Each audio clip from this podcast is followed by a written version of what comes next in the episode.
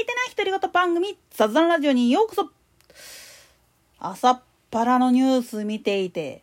まだ言うか、お前らっていう発言を聞いてね、正直ね、哀れに思うんですよね。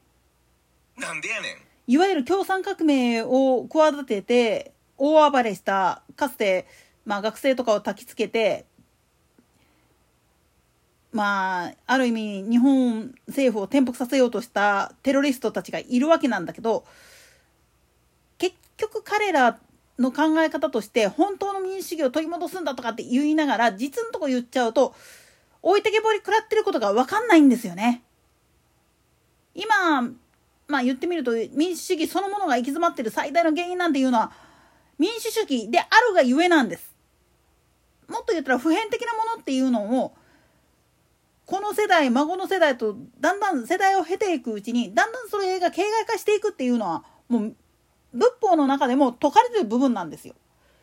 仏法だって商法時代造法時代末法時代っていうのがあって末法になってしまったらもうその教えそのものっていうのがもうあんまりにも古すぎてわけわかめになってるそれどころかそもそもの意図からずれたことが正論っていうふうになってしまっているっていう事実があるここが分かってない人たちが、むしろ自分たちは正しいんだとかって言い始めたら、は？っていう話になってくるんですよね。それだけじゃなくて、こういう人らの声に賛同してしまう人たちっていうのは結局刺激が欲しいだけなんです。新しい感覚っていうか、もう、使い古された理論であるにもかかわらずそれを求めてしまう背景にあるのは自分たちが学んだことのない世界であるがゆえの話なんです。まあそれはそれでいいんですよ。問題はなんでそれを否定する人たちがいたかっていうことなんです。そしてその否定している理由っていうのをきちっと知った方がいいんですよ。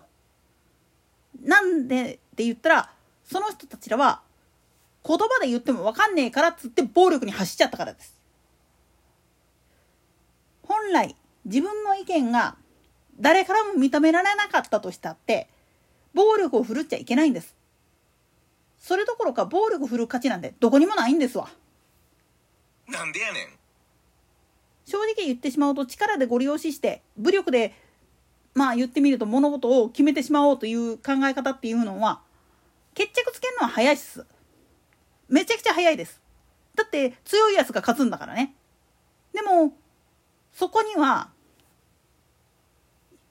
その裏側にいる人たちのあの関係とかそういったものが全く見えない状態でやってるから1対1の怠慢やったらこれまあ結果という形で見れば当人同士しか勝敗っていうのはつくわけがないから関係ないんですよ周りの人間っていうのは。でも社会そのものっていうのに関してもっと言ったら世界っていう大きなカテゴライズの中で見た時に自分だけが独り勝ちするような世界っていうのは正直誰も好まないんです。そんなことしてしまったらそいつ潰さへんかったら自分も一番になりたいわけやから。そいつ潰さへんかったら自分がなることもできないし。かといって負けるっていうのが怖い人間。負けたらまあ命を落とすかもしんないっていう状態の時に果たして次の一歩を踏み出す度胸があるかどうかっていうふうに問われた時にない人は絶対逃げますから。大事なことは自分たちの代でそその全ての答えを導き出すんだっていうふうにしゃかりきになるのは別案かまへんけれども叶うはずがないものに対して後継者も作らずにあるいは子供や孫の世代に未来を託してあげるっていうための教育を施さずにただ単純に手駒にしてるような人っていうのは最終的に自利品になります。それどころか以前にもちょっと言ったと思うけど人を育成せずに自分が最前線で戦ってりゃいいや自分一人が勝ち残ればいいんだっていう人は故に国滅ぼしてしまうんですよ。国どころか世界そのものを滅ぼしてしまうんです。それはなぜかたくさんの人のつながりっていうのがあってしかるべきなのにそれを否定してるからなんですよね。つまり自分たちこそが民主主義を取り戻すんだと生きがってるけれどもじゃああなたが解く民主主義って一体何ですか？あなた方が掲げているその旗本当に民主主義の旗ですか？っていう話になってくるんです。ここで一番考えないといけないのは SDGs という考え方っていうのは実はちょっと踏みとどまって考え直してみると普段から気にしないっていうことも必要なんですよ。なんでやねん変に相手のことを意識して自分と違うっていう部分ばかりを意識してしまうと途中でまあ言ってみると突っかかってしまうんですよ。逆に相手も自分も同じだっていうふうに考えた時にじゃあ同じのはずなのになんでこんな差が出るんですかっていうふうに言われた時にどこであんた比較してるのっていう話になってくるんです。つまり差別の一番の根源は自分と他人を優劣で見ようとするから起きるんです。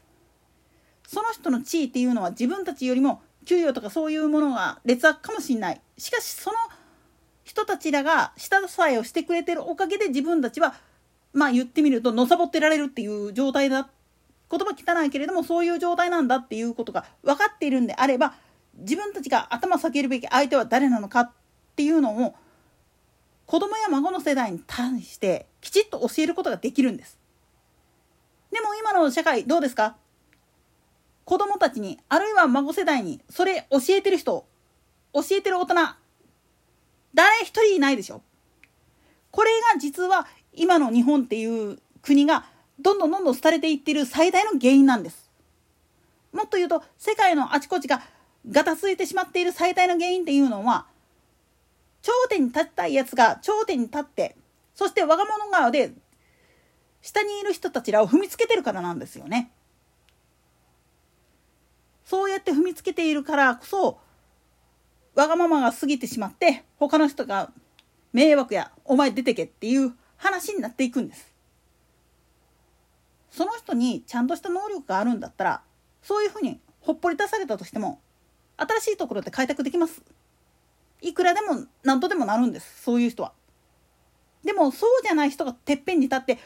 俺様が王様だみたいなことをやってるから問題がでかくなるんです。つまり先の未来を見据えた時に本当にそれ自分たちのやってきたことをレガシーとして残してやれるかそれとも汚点として残ってしまうのかそれを見極めるのは自分たちではなくて子供たちあるいは孫世代のさらに先の次世代の人たちなんです。じゃあそのためにはどうするべきか自分が自分で生きていることに対して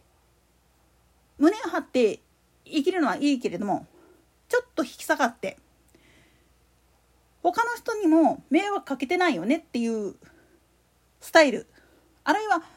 他の人との関係があって今の自分がいるんだっていう自覚っていうのをきちっと持った上で喋るべきなんです。